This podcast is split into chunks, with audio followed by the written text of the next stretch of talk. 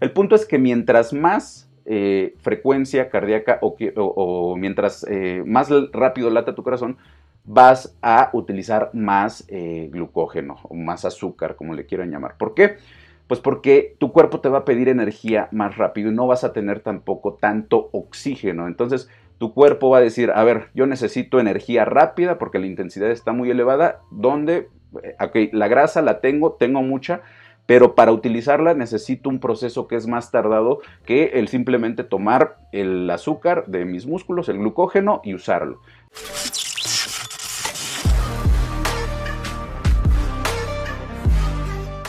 En otras charlas ya les he estado comentando sobre el cardio y qué tanta importancia o no eh, tiene hacer cardio para perder peso, ¿no? Que es todavía la base de muchas personas, de muchos entrenadores. Llega alguien, oye, yo quiero perder peso, ok, eh, súbete a la caminadora, ¿no? Y normalmente, precisamente, lo suben a la caminadora y antes de subirlos a la, caminadora eh, sacan su cuaderno o su celular, su calculadora, yo qué sé, y se ponen a hacer algunos cálculos y les comunican a las personas que se deben de mantener en una zona especial que se le llama zona de quema de grasa. Y les explican a las personas que es importante que se mantengan en esa eh, zona porque si hacen más eh, o elevan su frecuencia cardíaca más de la zona en la que ellos eh, les están dando su trabajo, pues no van a quemar grasa, ¿no? Y lo que van a gastar más que nada es azúcar, glucógeno, como quieran llamarle, ¿no? Y obviamente, pues lo que quieren las personas que, llegan con, los entrenadores es perder grasa, ¿no? Yo quiero perder grasa. Entonces, todavía muchos entrenadores usan la zona de quema de grasa como parte fundamental de la ecuación. Entonces, hoy vamos a meternos en este tema. Y lo primero que tenemos que definir qué es la zona, la zona de quema de grasa, ¿no?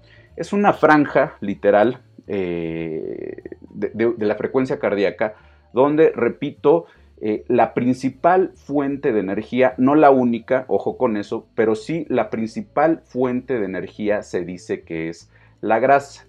Es decir, si tú estás en la caminadora a tu 60, 70% de, de, tu frecuencia cardíaca máxima, estás ahí caminando, no estás sudando mucho, pero bueno, el entrenador te dijo, oye, no, no hagas mucho esfuerzo porque eh, más intensidad vas a quemar más azúcar y tú lo que quieres es quemar grasa, ¿no? Entonces ahí están una hora, media hora, no sé, lo que les pongan al final de su rutina. Normalmente si les ponen a hacer una rutina de pesas, se los mandan al final.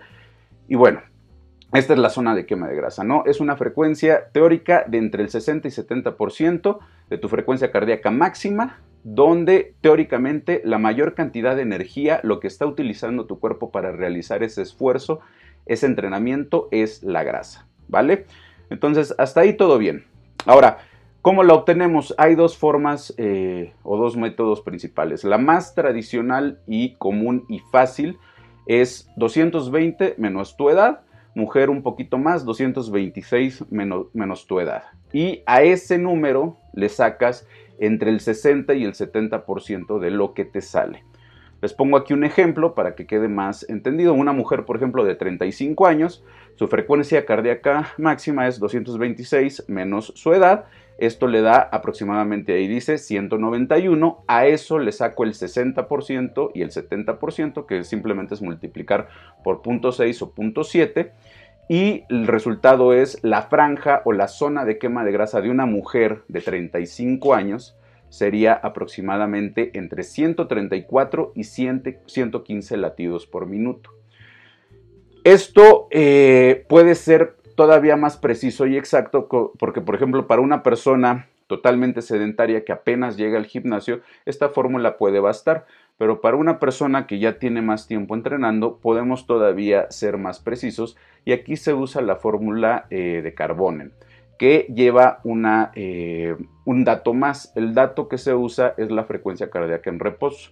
La frecuencia cardíaca en reposo normalmente te dicen que te la saques eh, después de haberte levantado de tu cama. O sea, tú te despiertas, te tomas la frecuencia, ¿no? Pones tus deditos aquí, Te mides cuántas veces late tu corazón en un minuto o 15 segundos si lo multiplicas por 4 y esa es tu frecuencia cardíaca en reposo y eso lo metes a la ecuación. Normalmente si eres una persona saludable, si eres una persona que hace ejercicio, la frecuencia cardíaca en reposo es muy bajita, ¿no? Puede llegar al 40, 50, menos de 60 es un hecho. Y eso lo metes en la ecuación. ¿Cómo lo metes? Bueno, es 220 menos tu edad, que al final de cuentas es la frecuencia cardíaca eh, máxima, la que habíamos calculado, pero a eso le restas tu frecuencia cardíaca en reposo. Y ya ese número lo multiplicas por el punto 6, por el punto 7, y al resultado le vuelves a sumar la frecuencia cardíaca en reposo. Un ejemplo también con números para que lo vean es 226, la misma mujer, pero tiene 55 latidos por minuto en reposo. Tenemos 226 menos 55 menos 35, que su edad nos da 136. A ese 136 le multiplicamos por el punto 6 o por el punto 7, que sería la franja del 60-70%, y nos da el total de 137-150 latidos por minuto. Como ven, es un poquito más elevado. Entonces, estas son las fórmulas eh, para sacar u obtener tu eh, zona de quema de grasa. Y es todavía, repito, muy común que muchos entrenadores lo usen. Ahora, vamos al debate. ¿Es bueno, es malo trabajar en la zona de quema de grasa? Esto, por ejemplo, a mí me lo enseñaron hace 15 años cuando empecé a ser entrenador eh, personal, ¿no? todos trabajábamos bajo la zona de quema de grasa. Era casi, casi como, este, eh, todos e, e, en esta zona porque si no, no va a quemar grasa la persona, no va a utilizar grasa, no va a oxidar la grasa, como quieran eh, llamarle.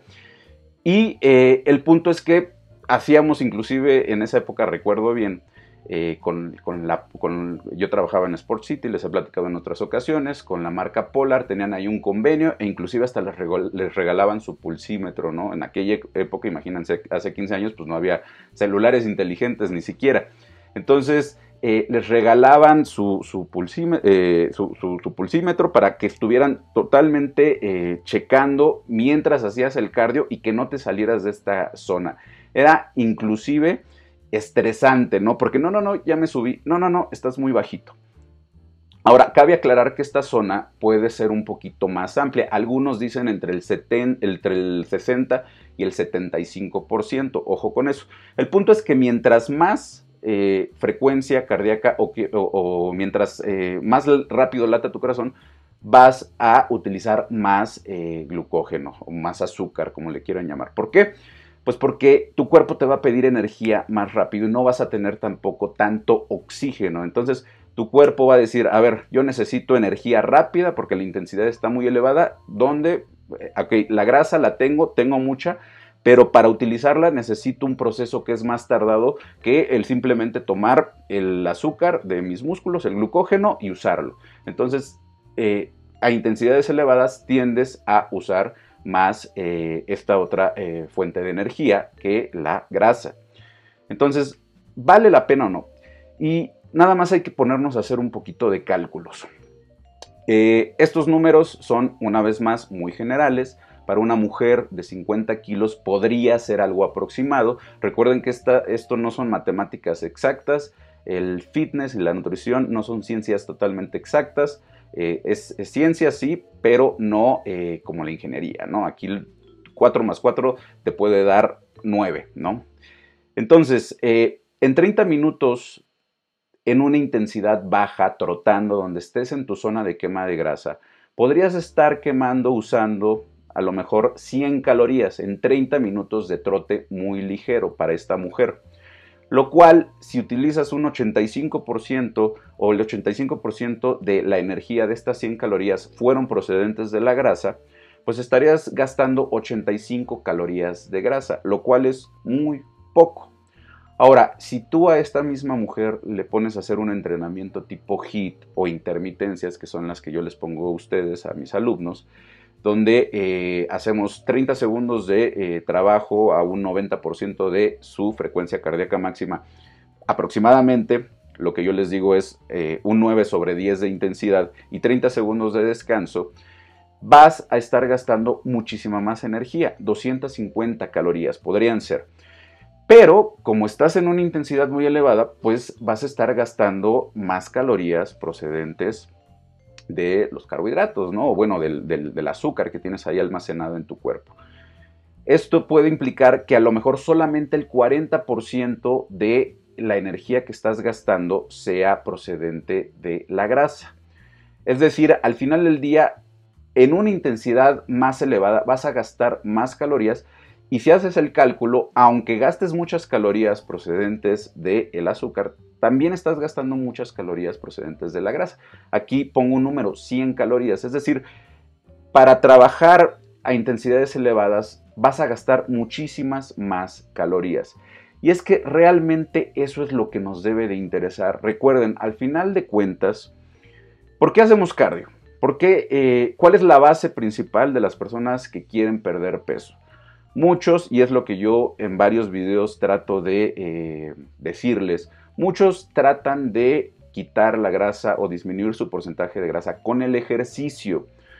Y obviamente al hacer ejercicio, al hacer esta actividad o cualquier actividad eh, cardio, vas a gastar una buena cantidad de calorías.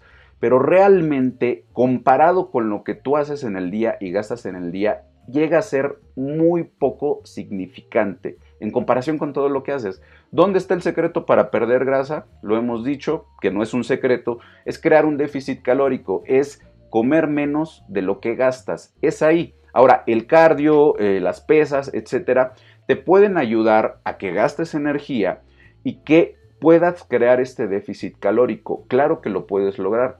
El punto aquí es que si no llevas bien la dieta y que únicamente quieres bajar eh, haciendo cardio, pues hagas el cardio en una frecuencia elevada o estés en tu zona de quema de grasa, no vas a crear este déficit calórico y no vas a bajar de peso. No va a haber ningún beneficio de estar haciendo el ejercicio para perder peso.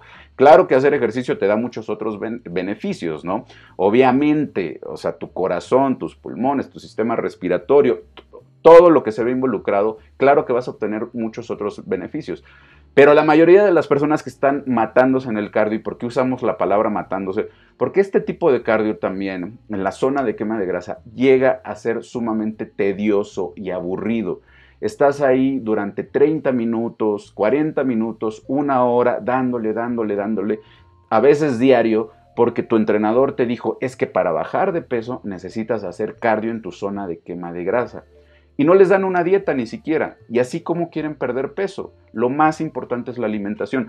Si hacer cardio, ya sea en tu zona de quema de grasa o no, te ayuda a crear este déficit calórico, perfecto, adelante. Aunque ya les he dicho en otros videos que si me preguntan, personalmente yo prefiero que estas calorías sean gastadas haciendo pesas, porque aparte te da el beneficio de que vas a incrementar tu masa muscular. Con el cardio no se aumenta de músculos. Y recuerden que Tener más masa muscular implica que tu gasto calórico va a aumentar y vas a poder comer más comida sin subir de peso o vas a poder crear este déficit calórico sin matarte tanto de hambre. Recuerden eso. Entonces, por eso si me preguntan entre cardio y pesas, yo siempre voy a preferir las pesas. Entonces, ese es el concepto, ¿no? Realmente no se trata de que estés en tu zona de quema de grasa, sino se trata de que, a ver, ¿qué ejercicio voy a hacer?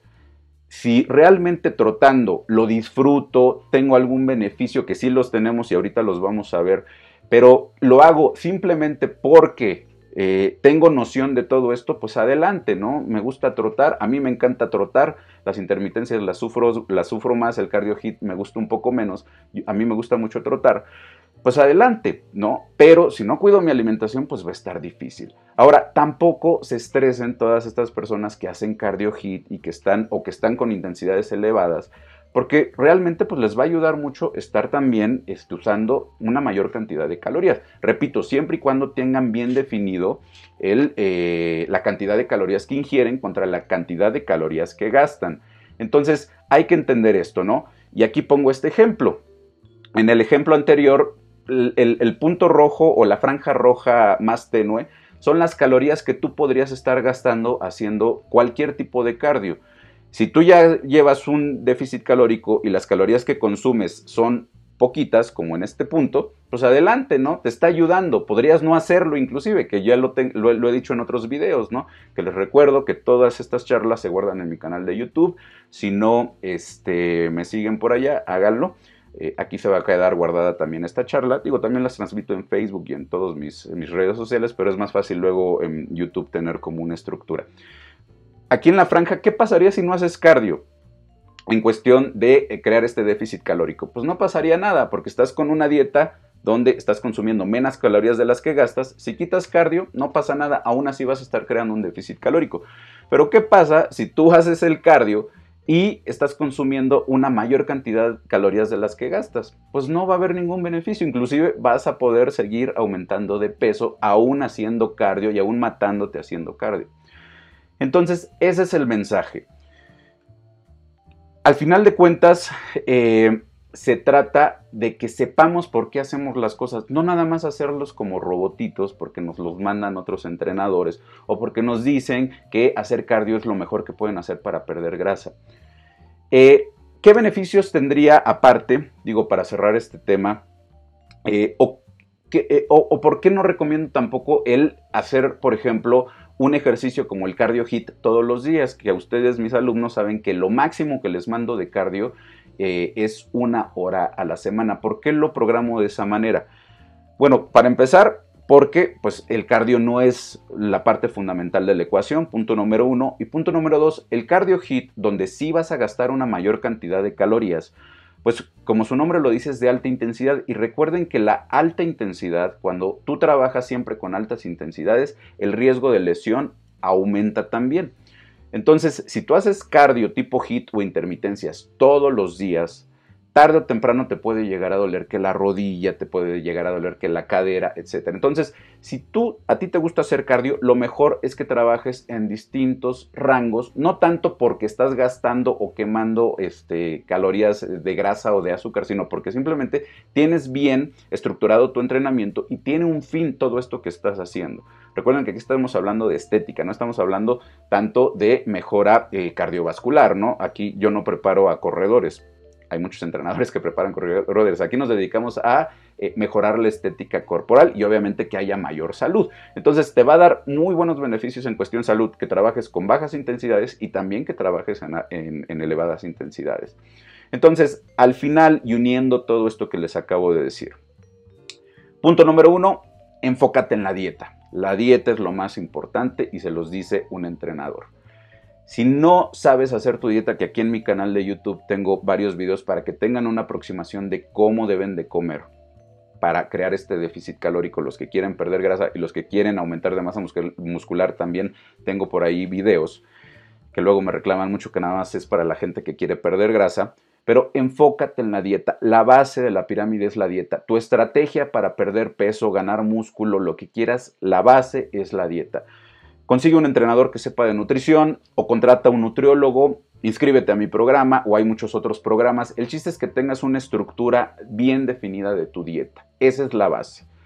Después de eso, estructura tu entrenamiento de acuerdo a lo que te guste hacer y qué beneficios estás buscando a futuro. Si tú quieres tener un cuerpo fitness, que repito, consta de una buena base de masa muscular y un porcentaje de grasa bajo, pues también debes de trabajar este lado que es el aumento de masa muscular y eso se logra con las pesas. Pero si te gusta hacer cardio y eres runner, adelante, lo puedes hacer. Eh, pero repito, no tanto eh, pensando en estoy gastando grasa, estoy, estoy, gastando este, azúcar, aguas con la intensidad. No, no se estresen por estar en una zona definida eso realmente no es tan, tan importante. Lo importante, repito, es crear este déficit calórico si ustedes quieren perder grasa, ¿no?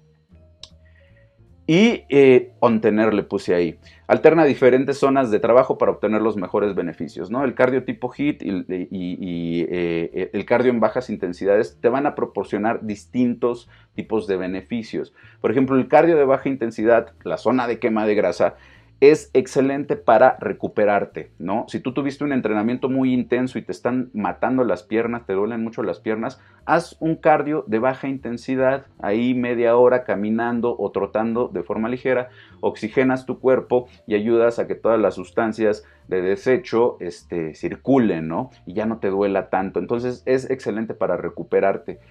Eh, le sirve muy bien, por ejemplo, a las personas que están iniciando. A una persona novata, no, no le voy a poner cardio tipo hip, nunca. ¿Por qué? Porque su cuerpo no está adaptado. Entonces, eh, intensidades bajas para novatos excelentes, ¿no? Para que inicien ahí y les van a ayudar mucho. Ahora, algo que no mencioné, pero este tipo de intensidades bajas, para todas estas personas que sufren porque hacen mucho cardio y no ven resultados, Después de algún tiempo, tu cuerpo se adapta muy fácil a, ellas. El reto metabólico, llamémosle así, de tener intensidades bajas siempre, no es muy alto. Tu cuerpo después de algunos eh, meses, semanas, ya está en una zona baja y te subes a la caminadora, puedes estar ahí una hora y te bajas y ni sudaste, ¿no? Digo, no porque sudar sea eh, también que estás eh, trabajando bien o mal, sea una señal sino simplemente tu cuerpo no tiene un mayor reto, ¿no? Entonces, por eso también es bueno estar trabajando en distintas intensidades. Y algo que me preguntan mucho es, ¿el cardio se hace antes o después? Bueno, después de lo que les acabo de decir, ¿qué me contestarían? Lo más importante no es que lo trabajes antes o después, no, es que es después porque cuando haces pesas, ahí agotas y depletas tus eh, reservas de glucógeno y cuando haces cardio después en tu zona de quema de grasa, entras más fácil a la zona de quema de grasa y gastas más calorías de grasa. Eso es lo que te dicen, ¿es cierto? Sí, es eh, fundamental para el éxito? No, como lo acaban de ver, lo más importante es la cantidad de calorías que consumes contra las que gastas. Tú puedes hacer perfectamente bien tu cardio antes del entrenamiento de pesas, unas intermitencias que te ayudan a calentar, que te ayudan a elevar la temperatura corporal, que te ayudan a que tu corazón esté al 100, ¿no? Llegas con un poquito de sueño, en lugar de meterte inmediatamente a hacer pesas, 20 minutos de cardio tipo HIIT o de intermitencias y ya terminas con toda la pila para las pesas. Y no pasa nada que hagas el cardio antes o que lo hagas después. No pasa absolutamente nada. Eso no es fundamental. Lo fundamental, repito, es cuánto gastas contra cuánto eh, consumes y que el balance sea el adecuado.